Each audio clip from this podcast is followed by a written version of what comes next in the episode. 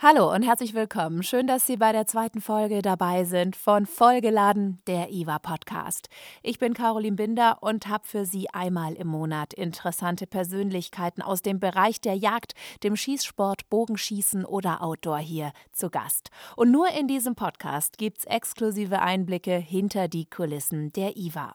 Heute geht's um den Schießsport, genauer Biathlon. Und zu Gast ist Hans Rambold. Er ist als Sportwart Biathlon für den Bayerischen Skiverband tätig. Und mit ihm spreche ich über das Training der Athleten und worauf es ankommt, um im Biathlon auf Weltcup-Niveau erfolgreich zu sein. Das alles gleich nach den News. Wölfe breiten sich immer weiter aus. Im Landkreis Lüneburg in Niedersachsen wurde nun nach diversen Nutztierrissen ein Wolf mit Ausnahmegenehmigung erlegt. Auch in Kreisen in Nordrhein-Westfalen wird die Ausbreitung des Wolfes immer präsenter. Bei einem Ponyriss im Kreis Bottrop-Kirchhellen betrug die Entfernung zum nächsten Wohnhaus gerade einmal 60 Meter. Den Aussagen des Bürgerforums zufolge ist damit eine neue Eskalationsstufe im Umgang mit der Verbreitung der Wölfe erreicht worden. Zahl der Jäger steigt weiter an. Nicht nur Wölfe verbreiten sich in Deutschland. Auch die Zahl der Jäger steigt laut aktueller Zahlen des Deutschen Jagdverbandes im Vergleich zum Vorjahr erneut an. Fast 404.000 Menschen besitzen in Deutschland den Jagdschein. Ein neuer Rekord. Im vergangenen Jahrzehnt bedeutet das einen Zuwachs von mehr als 50.000 Jägern. Bundesliga-Finale des Schießsports steht bevor. Anfang Februar ist es endlich soweit. Das Bundesliga-Finale des Sportschießens findet am 5. und 6. Februar in Garching statt. Wie jedes Jahr treffen dort die vier besten Teams aus der Nord- und Südliga aufeinander, um den Meister zu ermitteln. Aufgrund der Corona-Pandemie findet das Event dieses Jahr ohne Zuschauer statt. Der DSB plant jedoch eine Übertragung des Finales auf sportdeutschland.tv. Eva Goes Shot Show. Zum ersten Mal seit 2020 hat auch die Shot Show in Las Vegas wieder ihre Tore für Besucher und Medien geöffnet. Die Shot Show, Shooting, Hunting, Outdoor Trade Show and Conference, ist weltweit eine der wichtigsten Fachmessen der Branche. Auch die Nürnberg-Messe war hier als Organisator des deutschen Gemeinschaftsstandes mit einem Team vertreten und hat die Firmen am Pavillon betreut. Für teilnehmende Firmen bot der geförderte Gemeinschaftsstand eine ausgezeichnete Möglichkeit, neue Exportmärkte zu erschließen und bestehende Partnerschaften zu pflegen. Und das zu attraktiven und klar kalkulierbaren Konditionen. Die Veranstaltung endete am 21. Januar. Im Veranstaltungskalender der Branche steht nunmehr die IWA Outdoor Classics an nächster Stelle. Marketingleitung für die IWA Outdoor Classics gesucht. Aus der Branche für die Branche. Haben Sie Lust, strategischer Treiber für das internationale Marketing der IWA Outdoor Classics zu sein? Wenn Ihr Herz für zielgruppengerechtes Marketing schlägt, bewerben Sie sich als Marketingleitung der IWA Outdoor Classics. Mehr Informationen dazu finden Sie unter www.nürnbergmesse.de. Vollgeladen, der IWA Podcast. Ganz klassische Situation am Wochenende. Man äh, seppt so durchs Fernsehprogramm und plötzlich kommt Biathlon und irgendeiner ruft immer: Stopp, stopp, stopp, lass mal, das will ich auf jeden Fall schauen. Weil Biathlon eine enorme Faszination ausübt auf uns. Also es ist, glaube ich, diese Mischung aus extremer körperlicher Belastung und absoluter Ruhe und Konzentration wiederum beim Schießen und das ist einfach einzigartig. Hans Rambold ist Sportwart Biathlon für den Bayerischen Skiverband. Erstmal ganz herzlich willkommen und schön, dass Sie hier bei uns im Podcast sind. Ja, grüß Gott. Auch von meiner Seite ein herzliches Willkommen.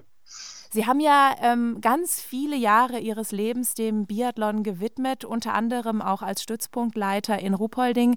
Können Sie uns erzählen, wie Sie selbst zu dieser Sportart gekommen sind?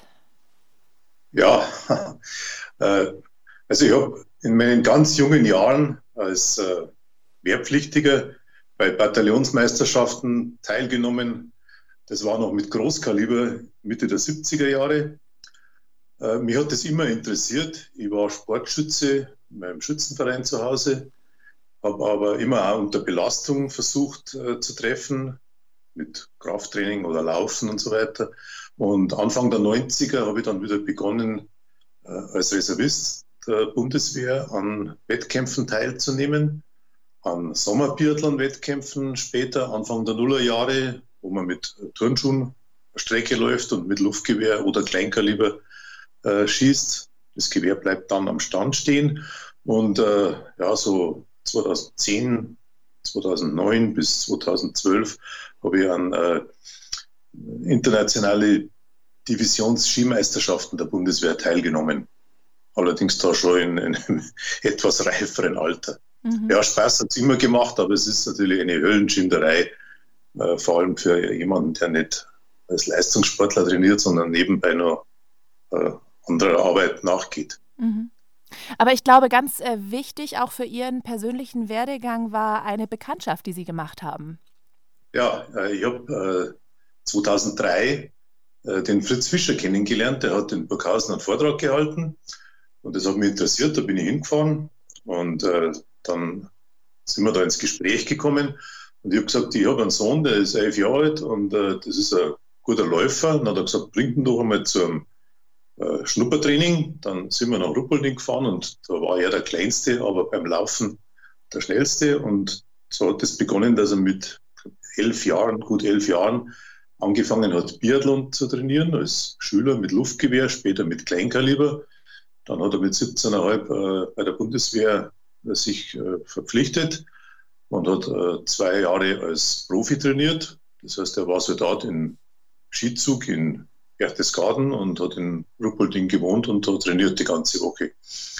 Und äh, ich bin in der Zeit äh, zum Sportwart Biathlon im Chiemgau avanciert und kurze Zeit später zum Sportwart Biathlon für ganz Bayern. Das ist natürlich äh, kein Sport, also keine Tätigkeit, bei der man Sport ausübt, sondern äh, wo man versucht, das so gut wie möglich zu organisieren, den ganzen Nachwuchssport, dass die Schüler und Jugendlichen die richtigen Trainer haben, dass das Geld für die Finanzierung der Wettkampffahrten zusammenkommt und so weiter. Und 2012 hat mich der Deutsche Skiverband gefragt, ob ich äh, die Stützpunktleitung in Ruppolding übernehmen möchte. Das habe ich gerne zugesagt und das habe ich bis 2020 gemacht. Aber das ist natürlich schon auch eine sehr verantwortungsvolle Position, ne? an, an so einer Stelle zu sitzen ähm, bei, bei der Sportart Biathlon. Ähm, ist es nicht was, wo einem erstmal so ein bisschen dann auch die Düse geht, wenn man so eine Entscheidung trifft, ich mache das jetzt? Also eigentlich nicht, weil äh, als Sportwart oder als Stützpunktleiter bin ich ja für die Organisation zuständig. Äh, ich habe hochqualifizierte Trainer, sowohl im Schüler- als auch im Bereich der Nationalmannschaft oben äh, gehabt und die tragen eigentlich die Hauptverantwortung, dass das Training richtig läuft und der Sportler gut vorbereitet in die Wettkämpfe geht. Äh, als Stützpunktleiter oder als Sportwart lediglich ein Helfer mhm. unter vielen, vielleicht an äh, herausragender Position, aber naja, also so richtig dafür verantwortlich, wenn jemand gut ist, bin ich nicht. Ja, also Sie sind nicht für die sportlichen Erfolge natürlich dann im Endeffekt äh, verantwortlich und auch nicht fürs Training, aber trotzdem besch beschäftigen Sie sich ja sicherlich auch, auch damit. Also zu dem Athleten gehört ja eben ganz viel, um den gut zu betreuen, auch natürlich das Training. Was ist denn jetzt aus Ihrer persönlichen Sicht entscheidend, beispielsweise beim Schießtraining?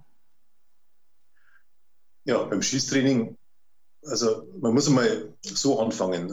Es haben alle die gleiche Waffe grundsätzlich. Äh, das System Anschütz Fortner äh, wird von, ich glaube, 97 Prozent aller Biathleten auf der Welt benutzt. Äh, die Funktion ist immer die gleiche. Der Schaft ist jeweils modifiziert auf die Figur, auf die Größe und die Statur des Sportlers und der Sportlerin angepasst. Äh, der Umgang mit der Waffe ist natürlich äh, jedes Mal verschieden und da kommt es auf die Professionalität der Athleten an, äh, dass sie ja, fleißig trainieren, das alles richtig machen, dass sie nicht nur dann mit der Waffe sich befassen, wenn der Trainer daneben steht, sondern zu Hause ihre Trockenanschläge macht. Jeder Sportschütze kennt das, auch jeder Bogenschütze, dass man mit der Waffe auch äh, Trockentraining machen muss, um die entsprechende Muskulatur aufzubauen, damit man dann beim scharfen Schuss auch die Waffe ruhig halten kann. ja, das sind so die, die wichtigsten Dinge. Wie wichtig ist denn, ist denn beispielsweise der Weg zum, zum Schießstand? Also ich äh, stelle mir vor, das ist ja auch wichtig, dass ich halt genau weiß, äh, wo ich auf der Matte landen muss, was meine Handgriffe und so weiter sind. Das ist ja, ist das auch was, was man übt? Ja, das übt man natürlich. Das muss einem in Fleisch und Blut übergehen, sodass man die ganzen, ja, die ganzen Abläufe immer gleich macht. Dass man da gar nicht mehr nachdenken muss.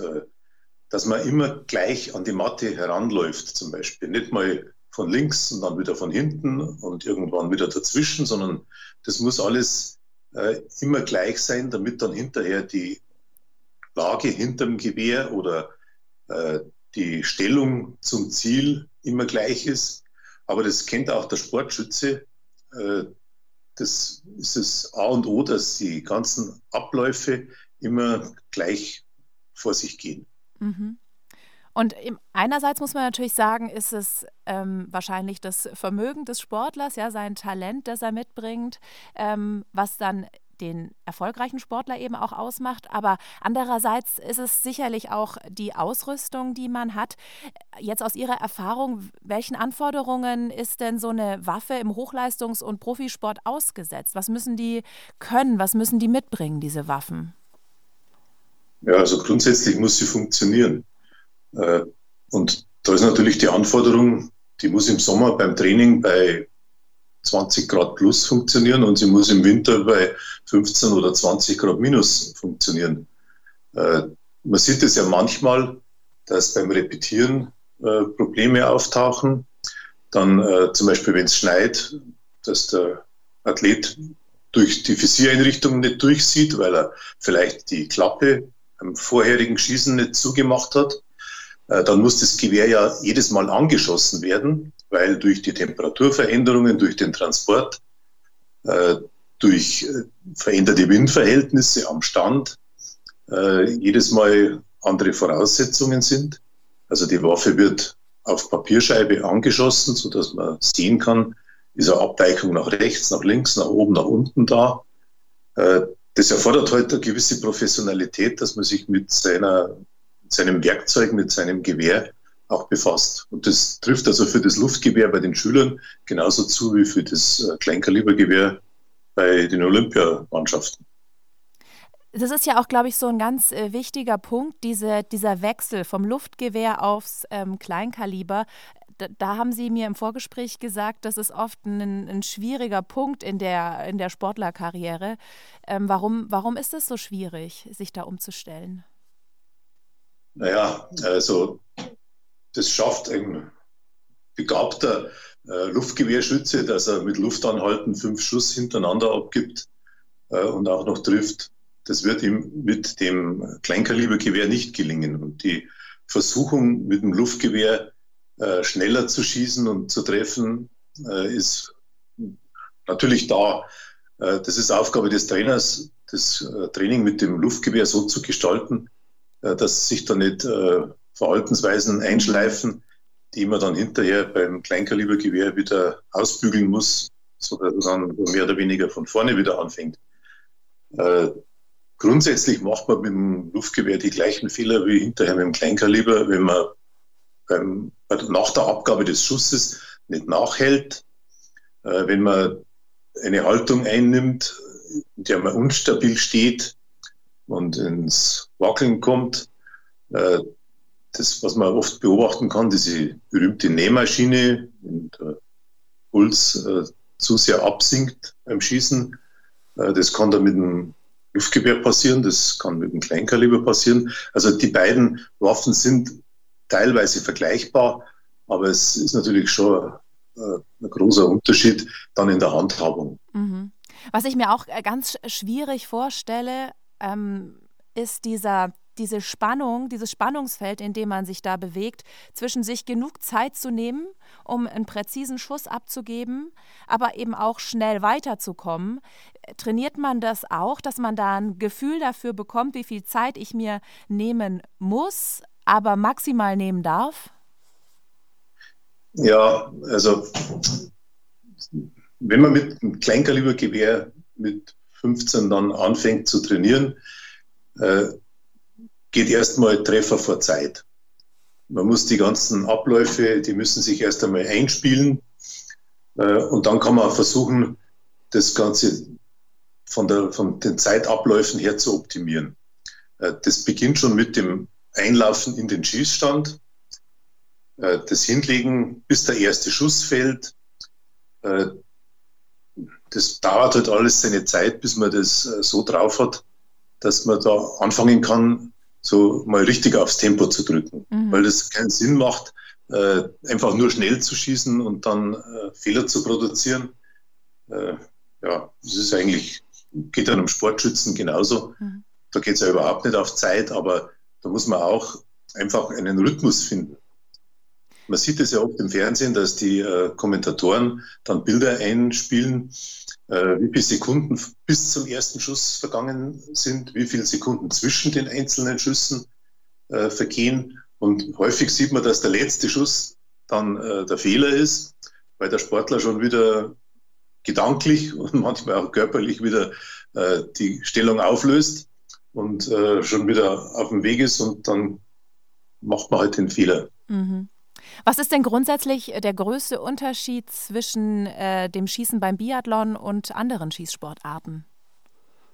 Ja, also beim Schießen äh, mit Luftgewehr beispielsweise auf äh, 10er Ringscheibe, 40 Schuss, da kommt es auf die Präzision an. Da ist der wirklich gute Schütze, der ärgert sich über einen Neuner. Äh, mhm. Und mhm. beim Biathlon-Schießen, da ist der Neuner äh, absolut ausreichend. Äh, da ist man auch nicht so lange im Ziel. Äh, das sind mehr oder weniger, man kann sagen, gefang, gefangene Schuss auf Bayerisch. ja, okay. Was ich ganz interessant fand, so im äh, Vorhinein ähm, der Recherche für unser Gespräch, dass bis in die 70er ja noch mit großkalibrigen Waffen geschossen wurde beim Biathlon. Und äh, dann wurde quasi durch Anschütz angeregt, äh, auf Kleinkaliber umzustellen. Und Sie haben es ja vorhin selber gesagt, 97 Prozent der Biathleten, die schießen mit Anschützwaffen. Und ich glaube, was ja auch so ein ganz großer Unterschied ist, ist, äh, dass repetieren. Äh, das funktioniert nämlich mit dem Daumen bei den äh, Biathlon-Gewehren, also anders als jetzt bei unseren Jagdwaffen beispielsweise. Ja. Ähm, ist es auch etwas, was sag ich mal, vielleicht die, das Schießen auch revolutioniert hat? Also mit großkalibrigen Waffen war das ja sicherlich auch noch anders, das Repetieren, oder? Ja, da ist äh, mit äh, Militärgewehren geschossen worden. Ah, okay. Das ist auch so, bei den Divisionsskimeisterschaften haben wir mit G3 und Einstecklauf geschossen. Ah, okay. Und was war das dann für ein Kaliber, der Einstecklauf? Das sind zwei, also der Einstecklauf ist das gleiche Kaliber wie also Kaliber 22. Mhm, okay, verstehe. Ja, also ich meine, das äh, ist, denke ich, ja auch äh, damals etwas gewesen, was den Sport dann schon sehr verändert hat, wahrscheinlich, ne? Angeregt eben durch Anschütz. Ja, klar. Als, äh, das, so ein Biathlon-Gewehr ist eigentlich eine sehr sensible, äh, feine Waffe. Also wir haben am Stützpunkt ja oft Ausbildungen für Berufsjägerlehrlinge oder äh, für Berufsjäger Fortbildungen, damit die mal sehen, wie das ist, unter Belastung zu schießen und nicht vom Hochstand runter im Ruhezustand. Und da muss man dann immer sagen, also Vorsicht, das ist kein Jagdgewehr, das ist eine Biathlonwaffe. Bitte äh, mit spitzen Fingern und das ist also kein Maschinengewehr, wo man anreißt. Also, da muss man schon nochmal besonders darauf eingehen, Aha. weil die mit den Waffen äh, ja, also wesentlich äh, robuster umgehen als der Biathlet mit seiner Waffe. Mhm. Was würden Sie denn sagen, wie wichtig ist denn die Waffe überhaupt für den Erfolg der Athleten ab einem bestimmten Niveau? Also wenn jetzt sowieso ja alle mit, mehr oder weniger alle mit äh, derselben Marke sozusagen schießen, macht es dann noch einen Unterschied, was ich für einen Schaft beispielsweise habe? Oder, oder geht es eigentlich nur darum, wer, wer am schnellsten läuft, sozusagen? Nein, es geht schon äh, darum, wie die Waffe auf den Schützen eingestellt ist und äh, wie die Waffe auf diesen Wettkampf eingestellt ist. Äh, man ist inzwischen so weit, dass man die Schulterstütze für manche äh, Schießstände äh, modifiziert, weil die nicht alle gleich sind. Äh, dann kommt es auf die Munition an. Mhm. Man testet die Munition im Herbst schon in einer Kältekammer. Äh, die, also die Kälte verlangsamt ja die chemische Reaktion des Pulvers. Äh, da ist es also schon immer entscheidend, dass äh, man eine Munition hat, die mit diesem Gewehr immer gleich reagiert, damit es also nicht auch noch an verschiedener Rasanz der Munition liegt, wenn der Schuss weiter unten oder weiter oben im Ziel landet.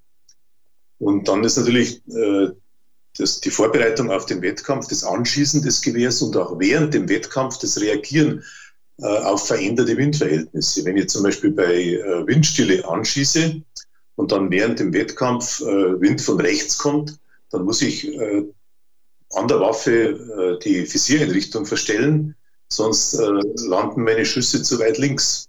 Und auf 50 Meter mit diesem kleinen Kaliber macht es schon was aus. Mhm.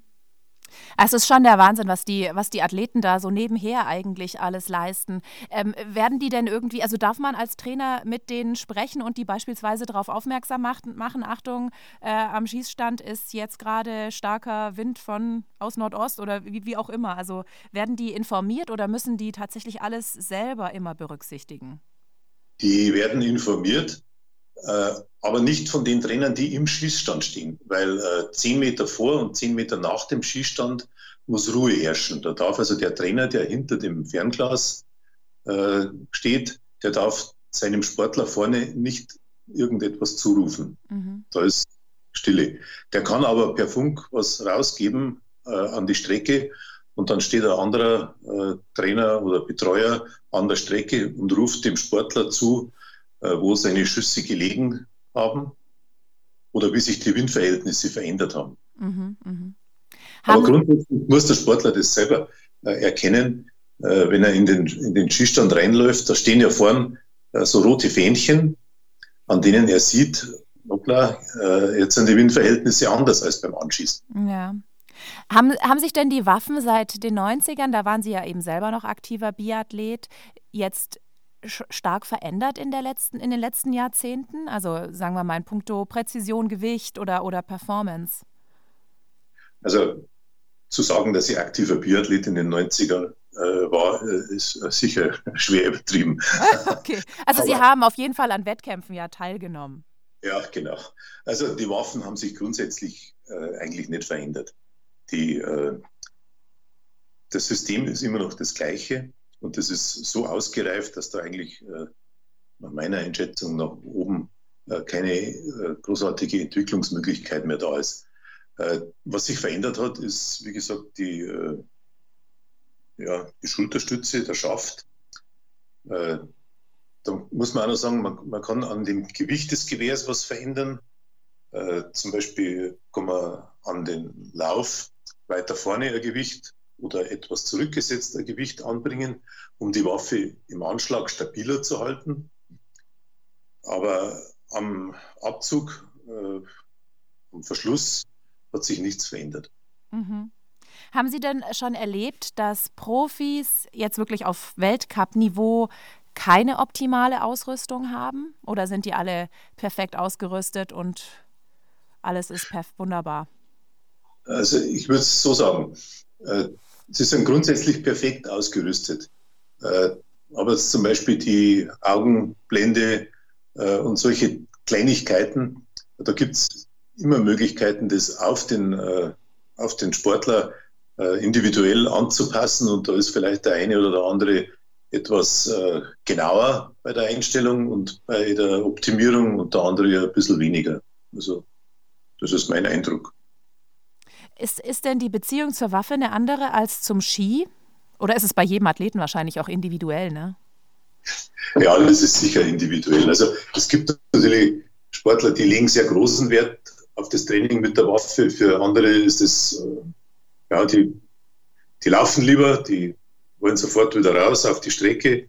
Aber grundsätzlich, äh, das Niveau ist heute so, äh, dass die an der Spitze so eng aneinander liegen von den Zeitabständen, von den Laufrückständen, äh, dass wenn man nicht beides äh, auf 100 Prozent optimiert, dann hat man keine Chance, aufs Treppchen zu kommen. Ich fand, Sie haben so einen tollen Satz im Vorgespräch gesagt. Da haben Sie gesagt, am Ski arbeiten, arbeitet ein ganzes Team und mit der Waffe, da ist man alleine verheiratet. Ist das auch. Das ja. Also, das ist auch so was, Sie dann im Alltag der Athleten erleben, ja? Ja, ja. Also am Ski, äh, da gibt es die Techniker, äh, die wachsen den Ski, die präparieren den, die äh, bereiten die Schliffe vor, die machen sich äh, schon während der gesamten Vorsaison darüber Gedanken, wie sind die äh, Schneeverhältnisse zum Beispiel an einem äh, Standort, an dem man noch nie gewesen ist. Bei Olympia gibt es das ja häufig. Äh, wie sind da die Temperaturen, die Luftfeuchtigkeiten? Äh, also da ist ein ganzes Team dran. Die Waffe, die kauft sich der Sportler, der hat dann vielleicht noch einen Waffenmeister, der ihm berät oder der ihm hilft äh, bei der Produktion des Schafts. Aber grundsätzlich ist der Sportler mit seiner Waffe allein und an dem Ski arbeitet ein ganzes Team. Ja. Mhm.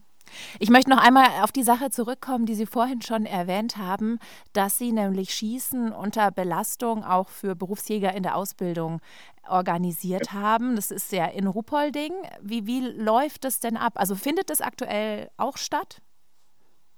Ja, das ist jetzt äh, zuletzt wegen Corona ausgefallen. Aber also grundsätzlich machen wir das jedes Jahr einmal, im Frühjahr, Mai meistens. Und äh, wir ja, die äh, Berufsjägerlehrlinge äh, versuchen mal mit einem Biathlon-Gewehr zu schießen. Mit was anderem darf man ja auf diese Schießstände nicht einen Schuss abgeben. Äh, größeres Kaliber zerstört die Einrichtung. Mhm.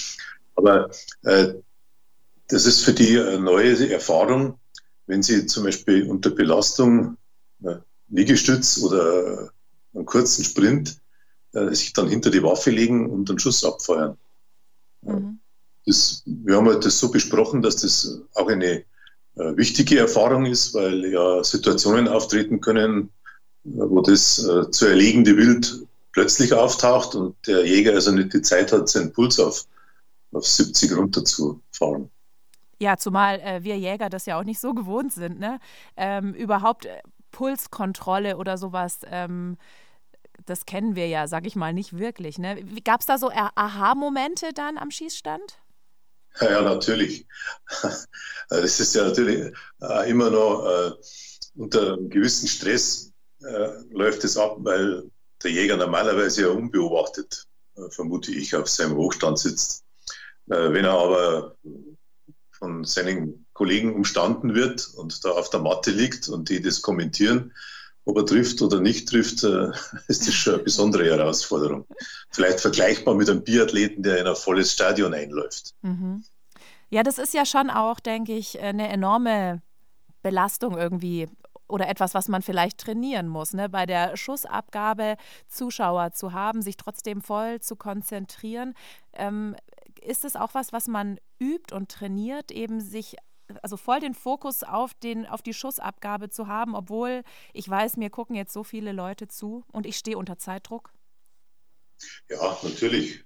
Äh, das kann man trainieren, aber ob man das wirklich ganz ausblenden kann, ist wahrscheinlich individuell auch auf jeden Sportler.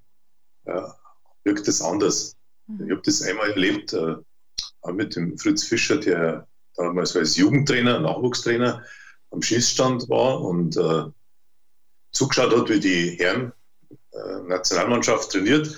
Und also im Training äh, schießen die also ganz selten mal einen Fehler. Und ja, äh, die sind also in den Schießstand reingelaufen und er hat dann laut gesagt, wer jetzt null schießt, dem zahle ich einen Kasten Bier. Und da hat dann keiner null geschossen, weil die das hat die sofort alle aus dem Gleichgewicht gebracht. Das sind allerdings auch Situationen, dass man einen Kasten Bier versprochen kriegt, äh, die im normalen Sportleralltag nicht auftauchen. Ja, gut, gut, dass Sie es dazu sagen. Ja. Sie sind äh, ja privat auch Bogenschütze, haben Sie erzählt. Was reizt Sie denn daran? Ja, äh, also ich bin jetzt kein Profi-Bogenschütze. Äh, ich gehe so Parcours und schieße da auf äh, Gummibären. Mhm. Äh, aber was mich da dann reizt, ist, hm, man, man, zielt ja da nicht mit einer Visiereinrichtung, sondern man schaut auf das Ziel, äh, zieht den Pfeil mit der Sehne zurück und irgendwie weiß man, wenn der Schuss perfekt läuft, dann trifft man auch. Und das ist irgendwie eine faszinierende äh, Geschichte. Ja. Ja, es ist ja beim Schießen ähnlich. Ne? Man spürt irgendwie, ob man gut abkommt oder ja, nicht. Ja. Ja. ja. Ja. also und was steht jetzt als nächstes an? Jetzt haben wir ja Ende Januar. Was sind jetzt so die, die nächsten großen Termine, die vielleicht für Sie jetzt auch ganz entscheidend sind in den nächsten Wochen? Also für mich äh, ist der Weltcup, der jetzt in Antolz folgt, nicht entscheidend und auch nicht die Olympiade, weil ich äh, ausschließlich für den Nachwuchs verantwortlich bin, für Schüler- und Jugendbiathlon. Und naja, die Herausforderungen sind jetzt, wir haben einige Bayern-Cups äh, vor der Brust und äh, Deutschlandpokal, Deutsche Jugendmeisterschaft, im Ruhpolding dann das Schülercup-Finale. Und ja, also dass da alle gut vorbereitet sind, ist mein, äh, mein Hoffen.